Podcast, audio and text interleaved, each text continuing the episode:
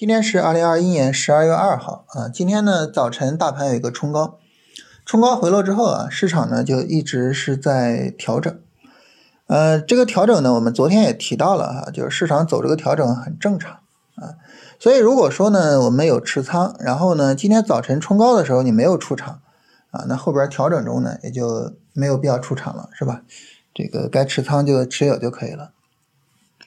那么反过来呢，如果说呢，我们啊，还有资金准备买股票的啊，那么也不用因为啊一下跌害怕了啊，不敢买了啊。这个市场调整的时候呢，正是我们买入的时候啊。当然，除非是什么呢？就明天调整加速是吧？大幅度的往下杀啊，尤其是你看那个创业板啊，创业板现在呢正好哎有一个水平的这个支撑位啊，这个支撑位如果大幅度的被向下破掉，那就就可以等一等。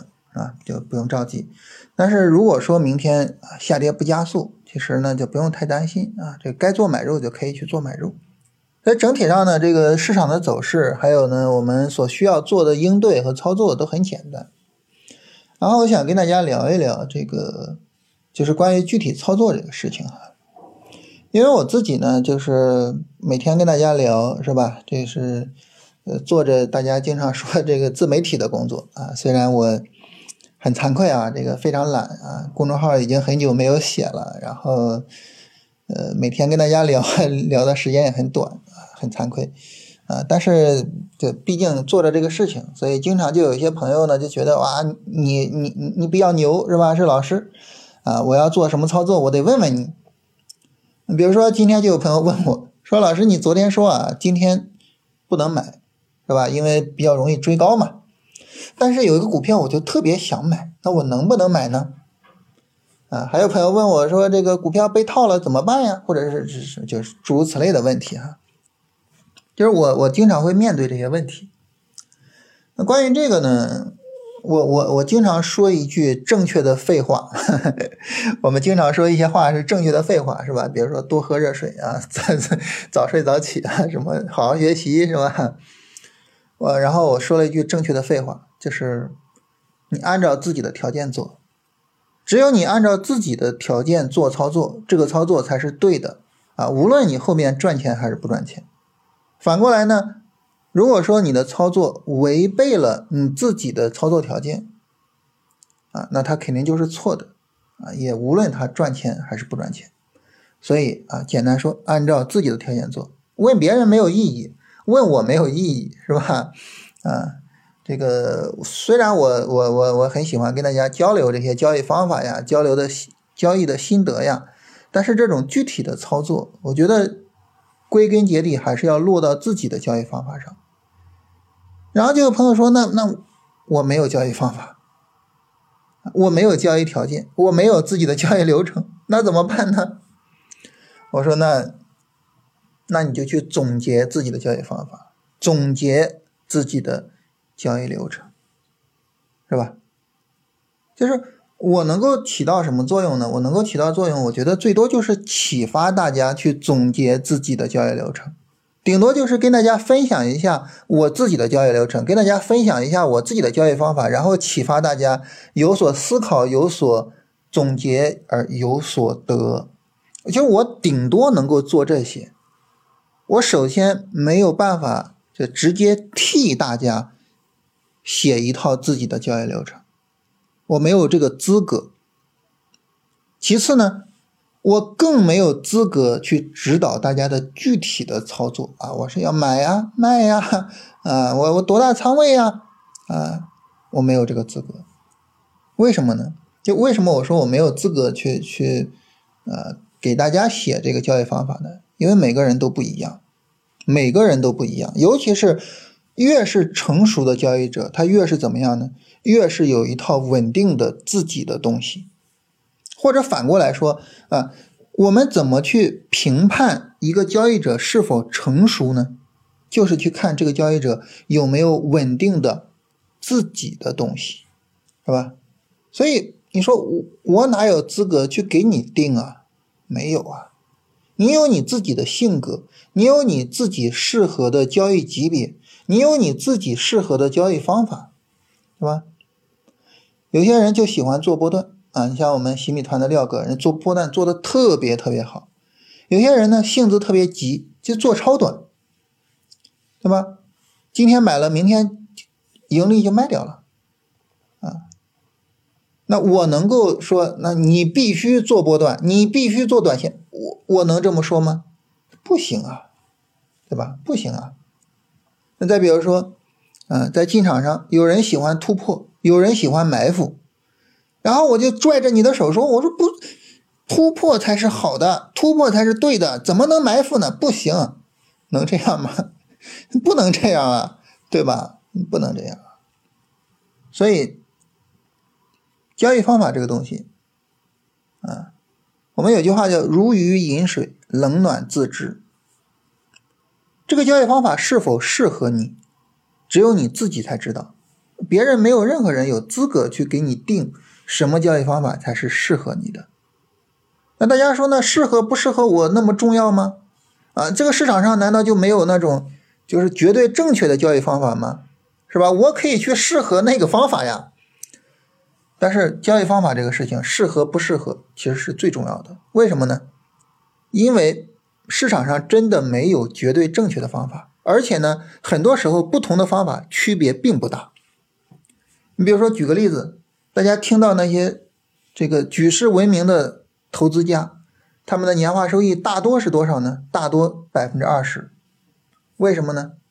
就是不同的方法最终挣的钱可能是差不多的。再比如说，我们刚才说的那个突破跟埋伏。你长期使用突破或者长期使用埋伏，其他条件不变，只有这个进场条件变，收益差不多，没有太大区别的，其他方面也都是类似。所以交易方法这个东西没有好坏，尤其是没有那个绝对的好的交易方法，没有那个交易中的真理啊。对于交易来说，最重要的，对于交易方法来说，最重要的就是适合你还是不适合你。所以只有你自己才能给自己定一套交易方法。别人能做的最多最多的就是启发你，啊，这是第一个。第二个，我刚才说了，我也没有资格去评判你的具体的操作。这个具体的操作只能是什么呢？只能使用你的交易方法来评判。你的交易方法是最终评判你的这个具体交易的啊一个最终的审判者。按照交易方法做就是对的，不按照它做就是错的。当然，你说呢？我的交易方法有不完美的地方，没关系，你优化嘛，是吧？我们不断的去回顾自己的操作，不断的去总结自己的操作，不断去优化自己的方法。但是最终，我们在某一个时间点上，这个交易方法肯定是明确的呀，就按照它来，就按照它来。所以这个具体的操作，我也没有资格去评价。这是我我我我我我自己发自内心的就是，我可能我的这个态度会有点。会有点不太像那种 是吧？高高在上的布道者是吧？这个大部分的做自媒体的都是以布道者自居，都是以掌握了真理自居。但是我不是这样，我我我从来没有这么想过，我从来不认为我掌握了市场中的真理。我我从那些前辈身上，从查尔斯道，从利弗莫尔，从斯坦利克罗，啊，从这些前辈身上学到了很多。然后我把我学到的东西跟大家分享，希望大家呢也能够沿着。趋势交易啊，顺势而为的道路走下去，啊，我我希望能够给大家一些启发，但是我没有资格去给大家定你的交易方法，更没有资格去评价你的具体的操作。当然，我们可以交流，是吧？我们可以交流，就比如说啊，这个这个板块怎么样啊？大盘怎么样，是吧？呃，这些我们都可以交流，都没有关系啊。我我我也会说我的看法，我也会说，如果是我，我会怎么办？但是我没有资格去评价你，所以从这个意义上来说呢，我觉得股市是一个什么地方呢？我觉得股市是一个最强调自立自强的地方。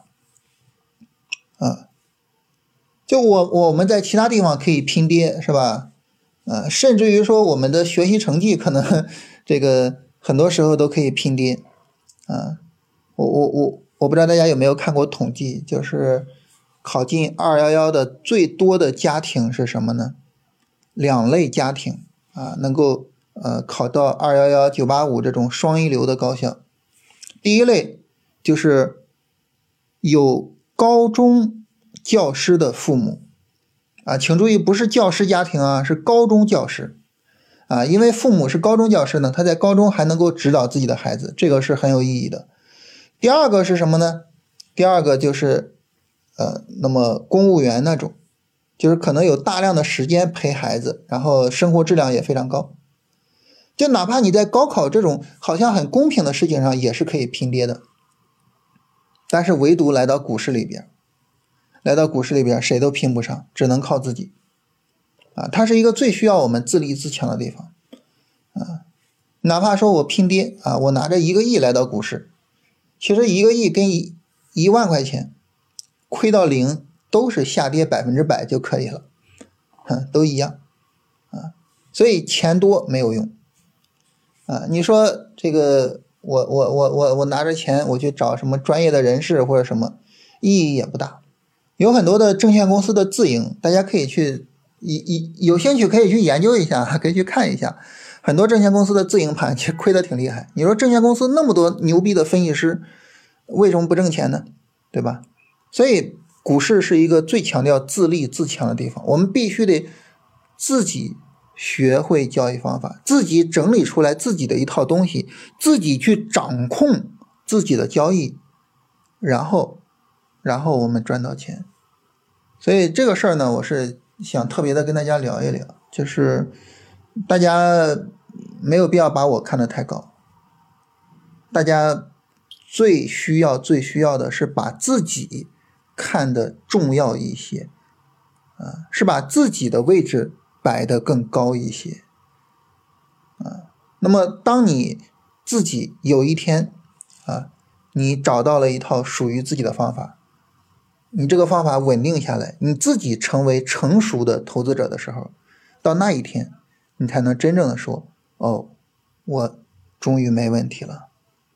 我会每天跟大家分享啊，分享我自己的交易，分享我自己的心得，分享我的交易方法啊，我会希望。就是不断的刺激你的想法，然后帮助你早日到那一天。我会耐心的啊等着你走到那一天。我也希望大家能够努力让自己早日走到这一天。啊，这是我今天要跟大家聊的内容。